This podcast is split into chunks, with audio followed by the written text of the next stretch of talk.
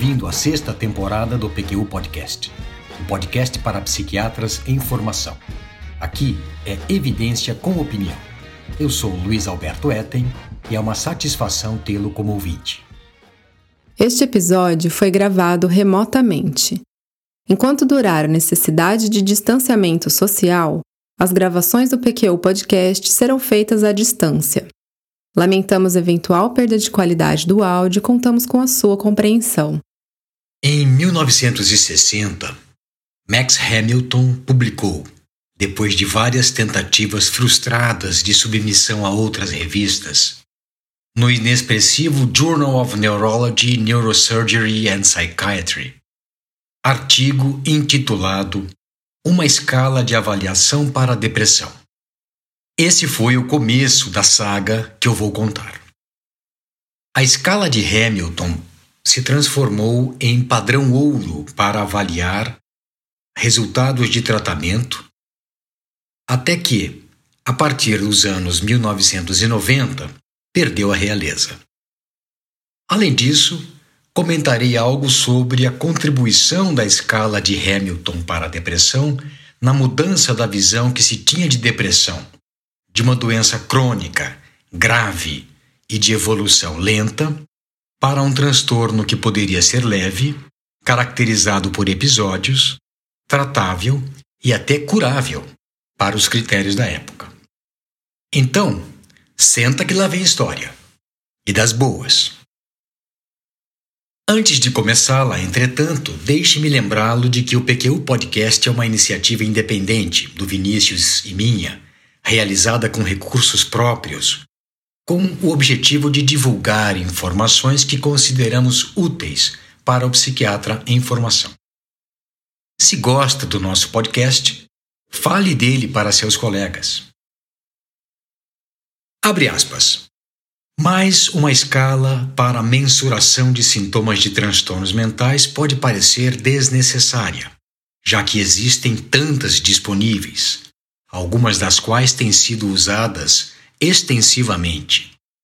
Infelizmente, não se pode dizer que a perfeição tenha sido alcançada, e, na verdade, há considerável espaço para melhora. Fecha aspas. Esse é o primeiro parágrafo do artigo que eu citei acima. E que escalas de avaliação existiam nesse tempo? Eu já vou lhe dizer mas é importante que saiba que elas eram de quatro tipos: para uso em populações normais, de autoavaliação, para avaliação do ajuste social e do comportamento de pacientes em enfermarias, e de avaliação de ampla gama de sintomas de transtornos mentais. O quê? Gostaria de alguma informação mais sobre essas categorias? Pois não, estamos bem sintonizados. Eu vou também falar algo de suas desvantagens. Vamos lá. As escalas para uso em sujeitos normais têm lá os seus problemas. Primeiramente, elas precisam dar conta do fato de que pessoas saudáveis não apresentam sintomas de transtornos mentais. Em segundo lugar, mas talvez até mais importante, quando ocorre alguma superposição entre a variação normal das emoções e do comportamento de pessoas saudáveis com sintomas de pacientes com transtornos mentais, há diferenças qualitativas entre eles. E além disso, pacientes com transtornos mentais pontuam muito alto em alguns itens e a soma final, tida como indicativa da gravidade do quadro, possui validade questionável. Um exemplo muito conhecido de escala de autoavaliação, contemporânea da escala de Hamilton, é o Inventário de Depressão, escala de autoavaliação desenvolvida por Aaron Beck, que depois veio a ser chamada de Inventário Beck para a Depressão, descrita em 1961.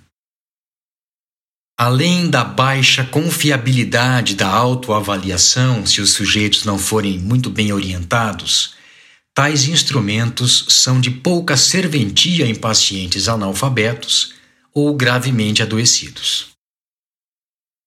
As escalas de avaliação de comportamento e ajuste social de pacientes internados podem ser muito informativas e úteis, mas não para informar sobre sintomatologia. Finalmente, as escalas de avaliação geral de transtornos mentais não permitem a discriminação de sintomas parecidos, apatia, retardo psicomotor e estupor, por exemplo, e utilizam termos cujo significado varia dependendo do quadro do paciente. Um deles é delírio, que pode ser aplicável em pacientes com esquizofrenia, depressão grave, hipocondria e transtornos delirantes. Outra dificuldade é o tratamento linear que se dá aos vários itens da escala, sem um peso maior para eles na dependência do diagnóstico. O nível de ansiedade em um paciente com esquizofrenia, por exemplo, não é tão importante, enquanto em um transtorno de ansiedade é fundamental.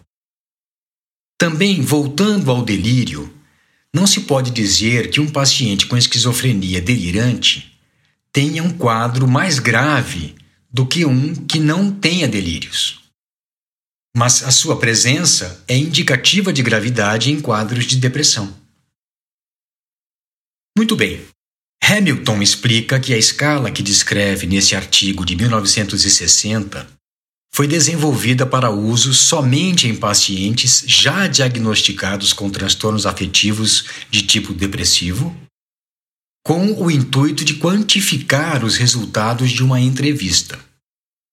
Desde logo, ele deixa claro que a qualidade dos dados obtidos depende inteiramente da habilidade do entrevistador na coleta das informações necessárias para explorar cada um dos itens. Salienta que sua escala é simples de se usar e de grande valor prático no acompanhamento dos resultados do tratamento. Como se verá, ela se baseia majoritariamente na observação de sintomas somáticos e em aspectos do comportamento observáveis pelo psiquiatra. Ambos mais valorizados que os poucos sintomas baseados nos relatos do paciente acerca de seus sentimentos. Antes de descrever a escala propriamente dita, eu vou lhe contar algo do homem por trás dela. Max Hamilton nasceu em Offenbach, na Alemanha, perto de Frankfurt, em 1912 Três anos depois, mudou-se com os pais para Londres.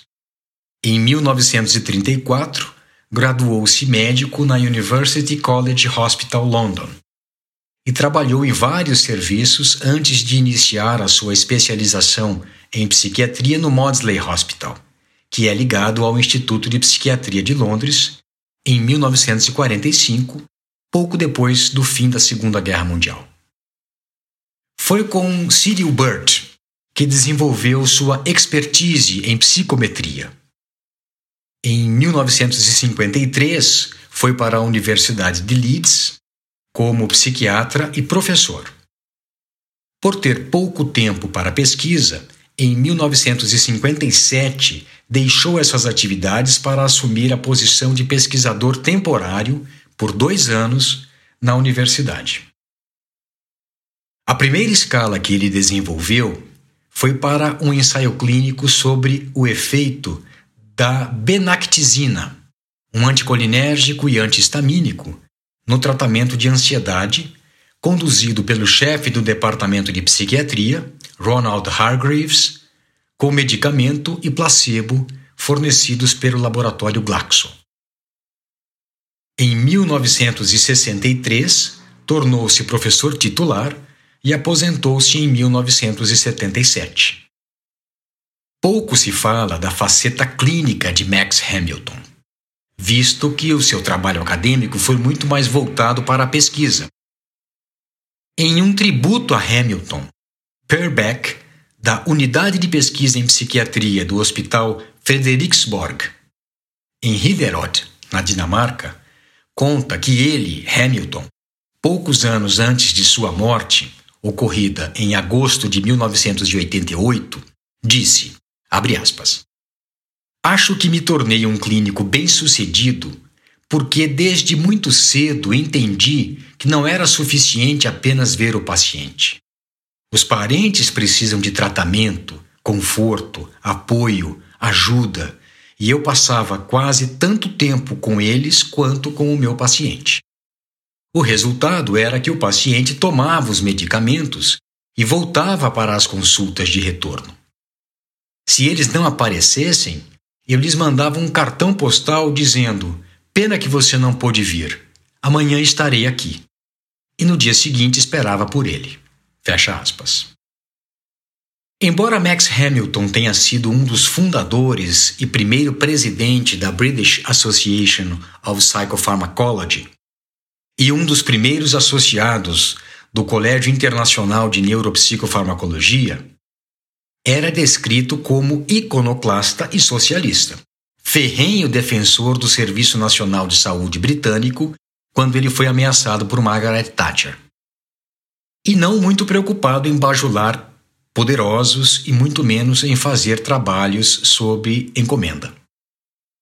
Na verdade, como eu pretendo demonstrar, uma conjunção de fatores contribuiu para que a escala de Hamilton para a depressão tenha se tornado o padrão ouro para mensuração de efeitos antidepressivos até os anos 1990, a partir de quando, paulatinamente, foi perdendo a realeza. Alguns historiadores sugerem que o seu sucesso teria a ver com o fato de ela ter sido feita sob medida para avaliar os efeitos dos medicamentos existentes na época, imipramina e amitriptilina que, além de antidepressivos, possuem propriedades ansiolíticas. Essa me parece, contudo, uma explicação simplista e distorcida. Avancemos, porém, passo a passo. Agora vou lhe apresentar a escala propriamente dita, conforme descrita por Hamilton no artigo de 1960. Ela tem 17 itens, Alguns são pontuados em três níveis: 0 ausente, 1 um, leve ou duvidoso. E 2 claramente presente, dada a dificuldade de quantificá-los. Enquanto a maioria é pontuada em cinco níveis: 0 ausente, 1 um, leve ou trivial, 2 e 3 moderado. E 4 grave. O total teórico para um quadro muito grave de depressão com score máximo em cada item, seria 50.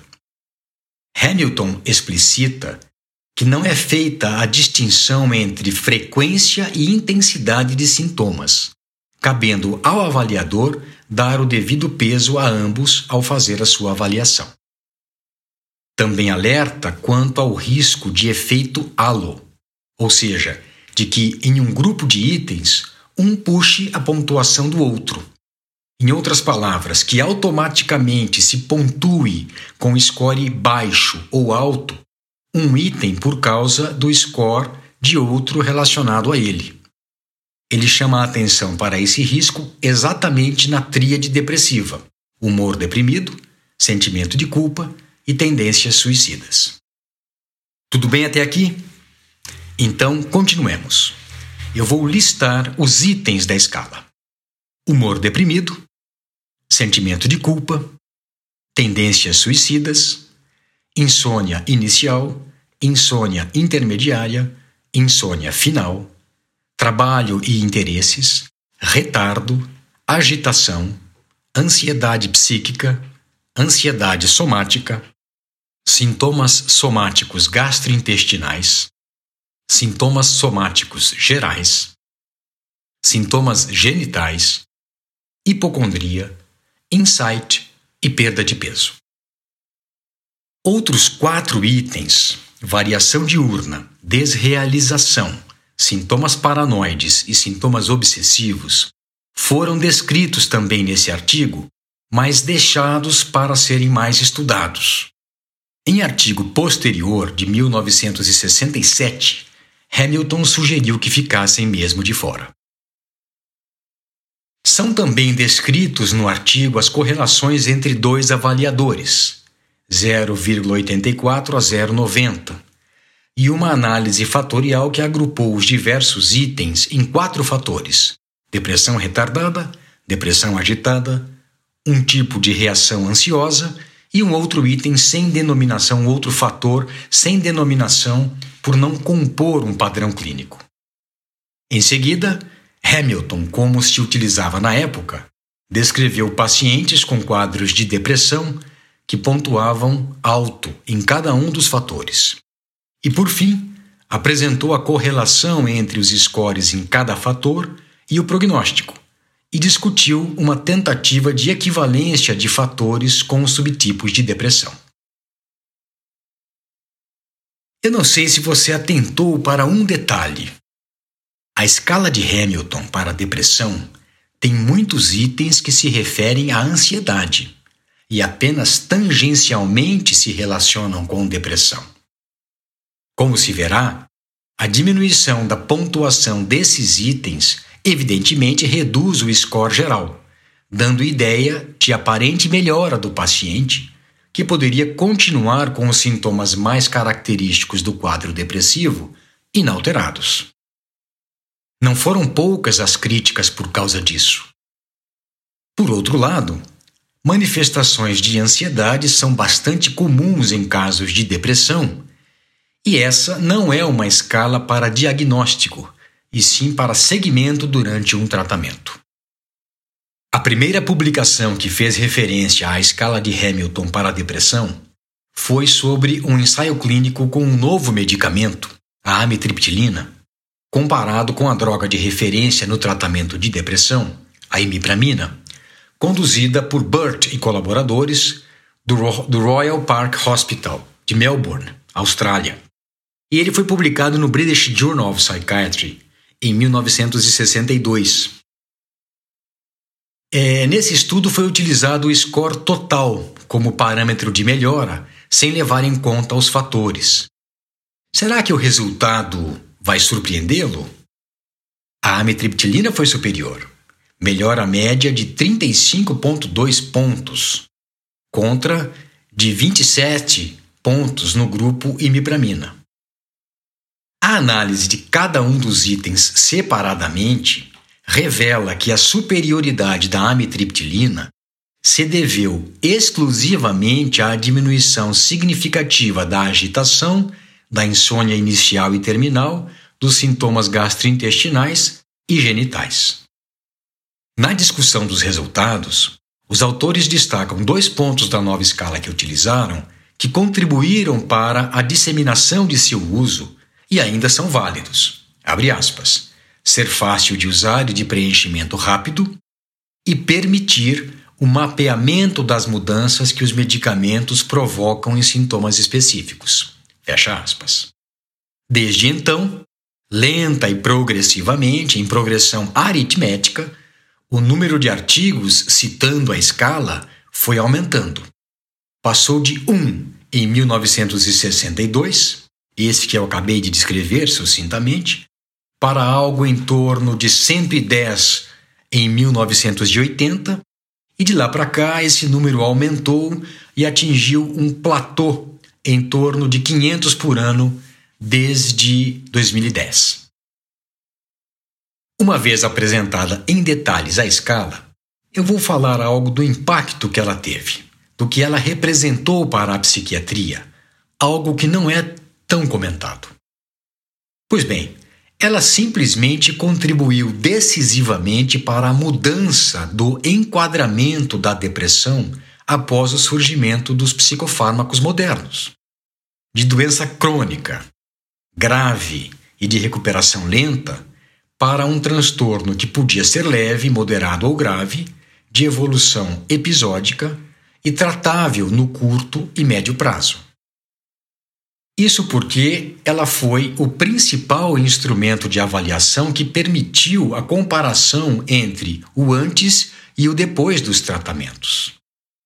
É bom que se diga, entretanto, que isso aconteceu aos poucos, esse crescimento do uso da escala de Hamilton, progressivamente, até que, quando foi sancionada pela Organização Mundial da Saúde e pelo FDA e por outras instituições de saúde internacionais, nos anos 80, 1980, ela já era a mais utilizada em ensaios clínicos.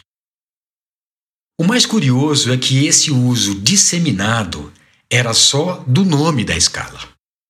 Incrivelmente, ela se tornou o primeiro padrão que não tinha nada de padronizado, já que foi utilizada em inúmeros ensaios clínicos de modo muito flexível, tanto em termos de cuidados na aplicação, quanto do número de itens e até do significado dado a eles.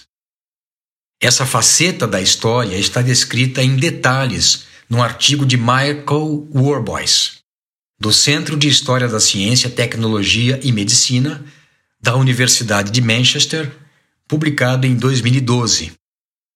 Os interessados encontrarão a referência completa desse e de outros artigos citados nesse, nesse episódio em nosso site www.pqpodcast.com.br na aba referente a ele. Como observou Jane Williams em 2001, aspas, várias versões da escala passaram a ser utilizadas, com diferenças no número total de itens, de suas descrições de ancoragem, de interpretação de seu significado e de conversão de scores. Nos anos 1990, não havia uma única versão dela que fosse universalmente aceita. Fecha aspas.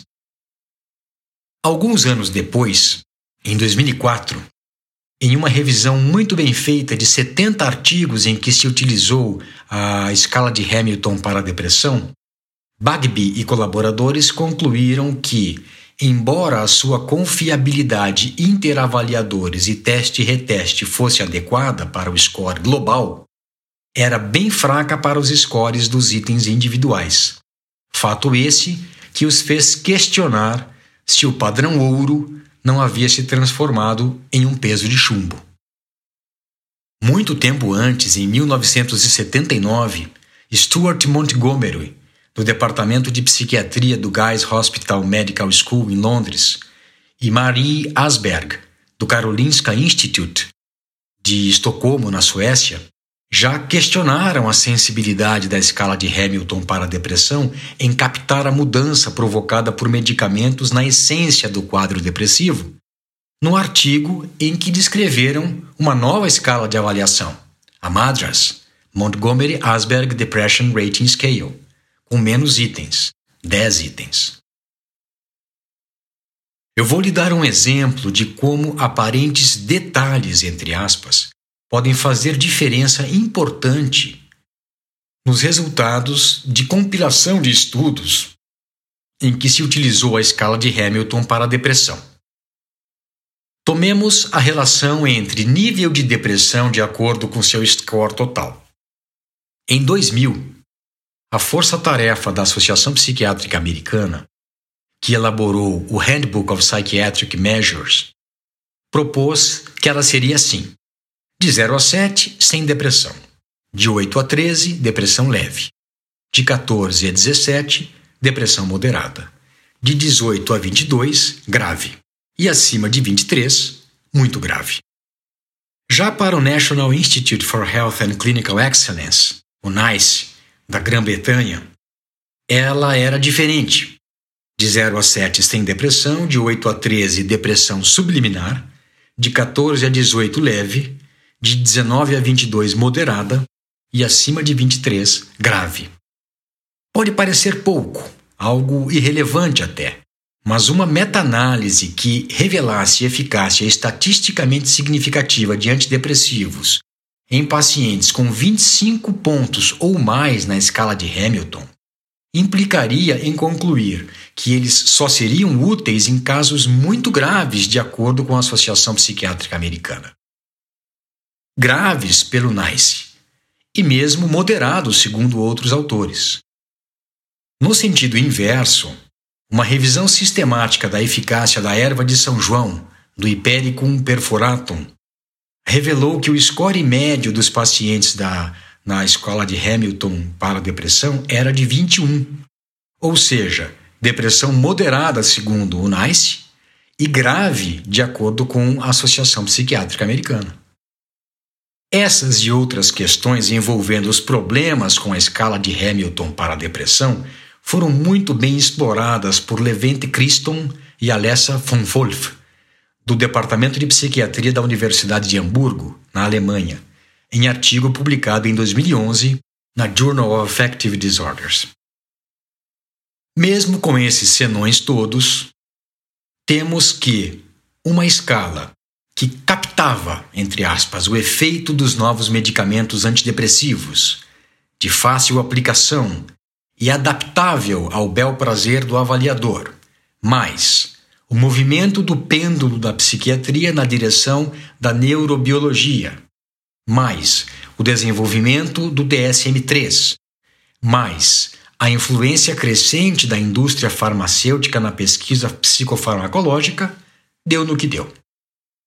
Essa somatória é um bom exemplo da construção do conhecimento, de como maneiras de saber e praticar são formuladas em contextos específicos, depois circulam e são validadas em ambientes propícios por uma variedade de atores. Tenha isso sempre em mente, caro ouvinte. As coisas não costumam ser tão simples como parecem ou como querem nos fazer crer. Por último, eu gostaria de lhe dizer que uso a escala de Hamilton para a depressão de 17 itens na minha prática. Eu considero-a útil para a objetivação da evolução de sintomas em quadros de depressão resistente ou naqueles em que o paciente está muito desmoralizado. Nesses últimos casos, eu valho-me dela para demonstrar que houve alguma melhora, mesmo que discreta, em relação a como ele estava no início do tratamento, já que não se pode confiar na memória de alguém deprimido, e muito menos na sua capacidade de reconhecer pequenos progressos. Muito bem, com isso finalizo esse episódio em que contei a história da escala de Hamilton para a depressão, que chegou a ser considerada padrão ouro na avaliação de resposta a tratamentos não só de medicamentos, diga-se de passagem. Foi também utilizada em ensaios clínicos avaliando a eficácia de ECT e de psicoterapia. E da participação dela na mudança de paradigma quanto ao entendimento de depressão pelos psiquiatras e, consequentemente, pelo público leigo. Um abraço e até a próxima. Acesse nossa página no Facebook e siga-nos no Instagram para ficar por dentro de tudo o que acontece no PQU Podcast. Confira em nosso site www.pqpodcast.com.br todos os episódios já publicados, com as respectivas referências, organizados por data, autor e sessão. O PQU Podcast agradece sua atenção.